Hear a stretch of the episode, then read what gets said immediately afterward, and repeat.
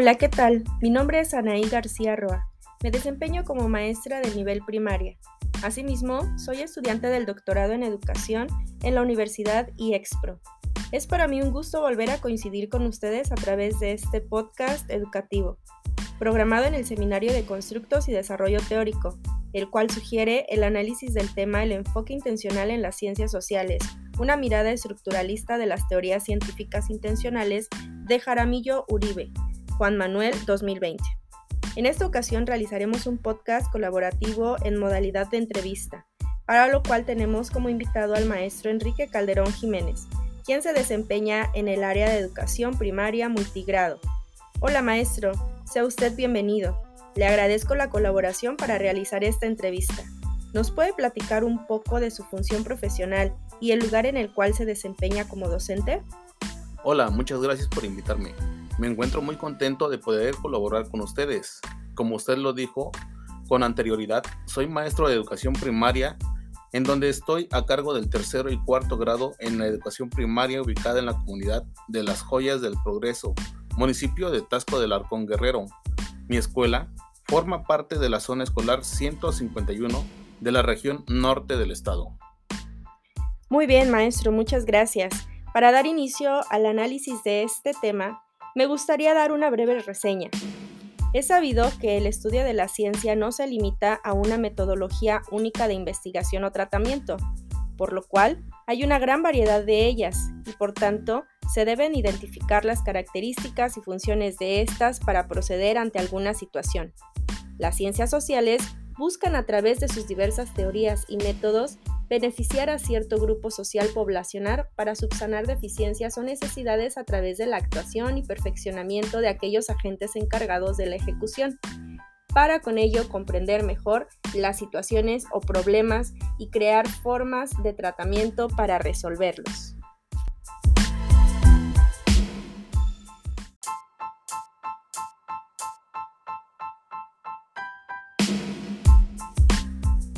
Vamos a iniciar con una pregunta que nos sirve de preámbulo en este tema. Maestro Enrique, ¿qué entiende usted por ciencias sociales? Claro que sí.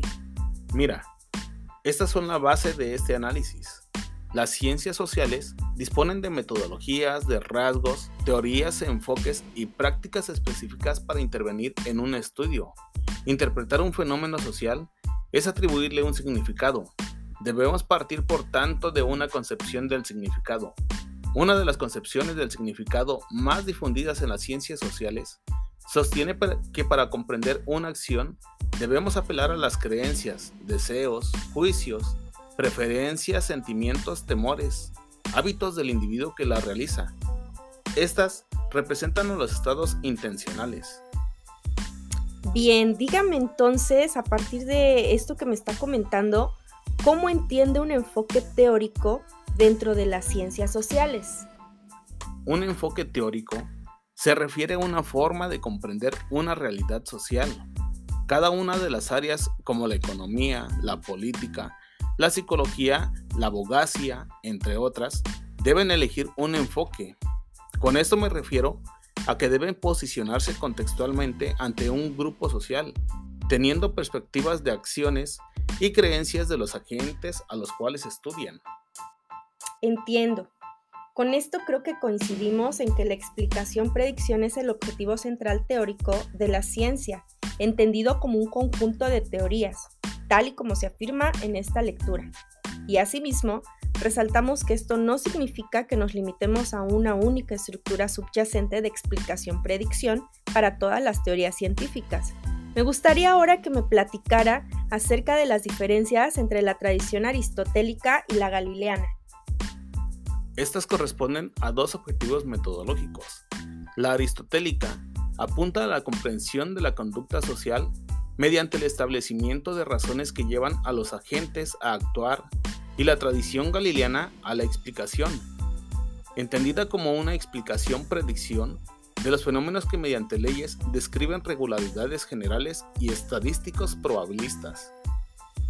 Bien, entonces a partir de este análisis que, que estamos realizando, me gustaría preguntarle un aspecto fundamental de este tema. ¿Cuál es el enfoque intencional en las ciencias sociales? déjame comentarte. Esta es entendida como un acto que determina la interpretación de un fenómeno social a través de entidades inobservables, las creencias y los deseos como estados mentales a los que no tenemos acceso directo. La intencionalidad en las ciencias sociales está presente en casi todas, o más bien, todas las explicaciones, predicciones de las ciencias sociales constituidas mediante rasgos distintivos o, idiosincrásicos. John Sears las distingue en dos variantes, intencionalidad intrínseca, que se refiere a nuestros pensamientos, deseos e intenciones, y la intencionalidad derivada, sistemas distintos a nosotros como artefactos, programas de computación, entre otros. Así es. También tengo entendido que en las ciencias sociales hace una diferenciación entre el análisis lingüístico y la conducta intencional, en donde distingue tres componentes básicos que son los agentes intencionales, las actitudes intencionales y los contenidos intencionales. ¿Me podría platicar un poco sobre ellos? Fíjate que son algo determinante.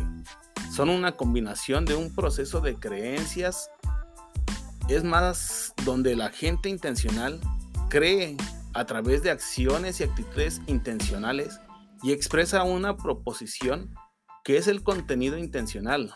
Es decir, son estados mentales para realizar acciones que permiten que tengan lugar las representaciones y producción de conocimientos, que como tal ayuden al entendimiento de los fenómenos de la acción como una finalidad principal de las ciencias sociales.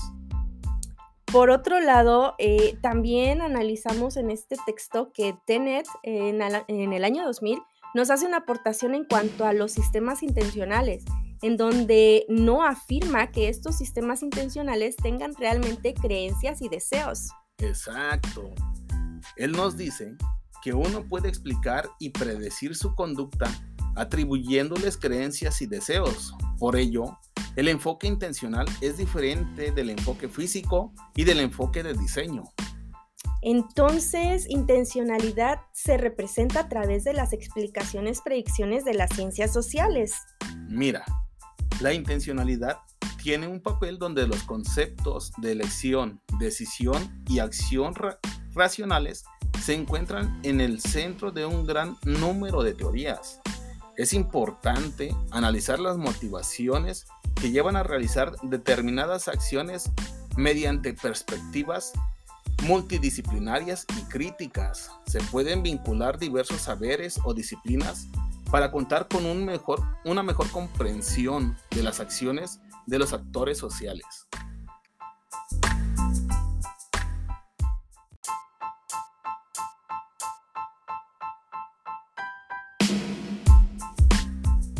Continuamos con la charla acerca del tema el enfoque intencional en las ciencias sociales, para lo cual me gustaría preguntarle, ¿cómo se presentan las teorías de las ciencias sociales como teorías? En las ciencias sociales, según Jaramillo, los modelos de las teorías intencionales no son otros que aquellos que, que satisfacen, por ejemplo, aquellos sistemas en los que los valores concretos de los parámetros empíricos que son los datos y los parámetros teóricos, los intencionales, relacionados en dichas leyes coinciden. A lo largo del tiempo, las teorías de las ciencias sociales se han ido construyendo y como tal, siguen siendo intencionales. A manera de ejemplo te puedo mencionar tres de las teorías más relevantes del cúmulo que podemos encontrar en las ciencias sociales. El primero, teoría de la elección racional.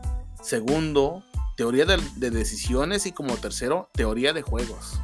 Me gustaría enfatizar que, en esta reconstrucción de las ciencias sociales y de las teorías, pues bueno, encontramos y podemos rescatar a estas que usted nos menciona, pero me gustaría, maestro, que, que me pudiera explicar cada una de ellas, en qué consisten. Sí, mira, la teoría de la elección racional es la más general. Busca dar cuenta de las creencias que llevan un agente a actuar este más que nada elige la acción que cree que le permite el mejor resultado mediante la función de preferencias. Jerarquiza, jerarquiza los resultados y asigna probabilidades y elige la opción más óptima para generar un, equilibrio. La teoría de decisiones y la teoría de juegos, por su parte, son especializaciones de la teoría de la elección racional, dentro de la cual la primera pertenece a las ciencias de la conducta y la última incluye a un número finito de jugadores o participantes. Fíjese que es muy interesante reflexionar en torno a, estos procesos incluidos en cada una de las teorías. Ah, pero usted quiere decir que tanto la teoría de decisión como la de juegos subyacen a partir de la teoría de la elección racional? Así es. Podemos decir que la teoría de elección racional se refiere a aquello que conlleva a una acción totalmente intencional, racional y optimizadora, en la teoría de decisión elige entre un cúmulo de posibilidades aquella que le ofrece un mejor resultado aparente y en la de juegos tiene en cuenta más agentes para llevar a cabo la toma de decisiones. Quiere decir con esto que, bueno, yo rescato que cada una de las teorías tiene una funcionalidad frente a una problemática diferente y que cada una de ellas, vaya, tiene un proceso también de identificación del, del problema, genera también un equilibrio entre cada decisión y en cada una de ellas los agentes que intervienen son diferentes, tanto puede ser uno como puede ser un equipo, ¿no? Pues bueno, maestro, muchísimas gracias por tan valiosa información. Gracias.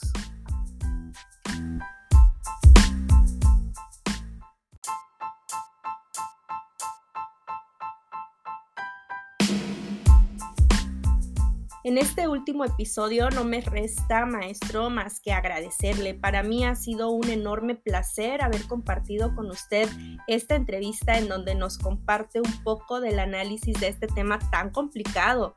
de manera particular, eh, sí, fue el uso de esos términos y yo creo que para muchos de los docentes e investigadores en el ámbito educativo sucede lo mismo, ¿no? Sin duda alguna le reconozco su participación en este podcast educativo. Al contrario, gracias por la confianza e invitación para colaborar con ustedes. Un saludo para todos los que nos escuchan y hago la invitación para seguir ahondando en estos temas de, investigación tan necesarios hoy en día para el mejoramiento de las teorías de las ciencias sociales.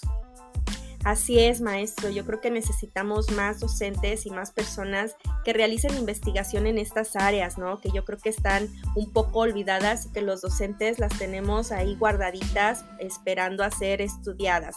Sin embargo, pues bueno, estamos haciendo lo que se puede y bueno, me despido, estimados escuchas. Ha sido un deleite hacerles partícipes de este análisis. Esperemos poder contar con ustedes en nuestro siguiente podcast educativo.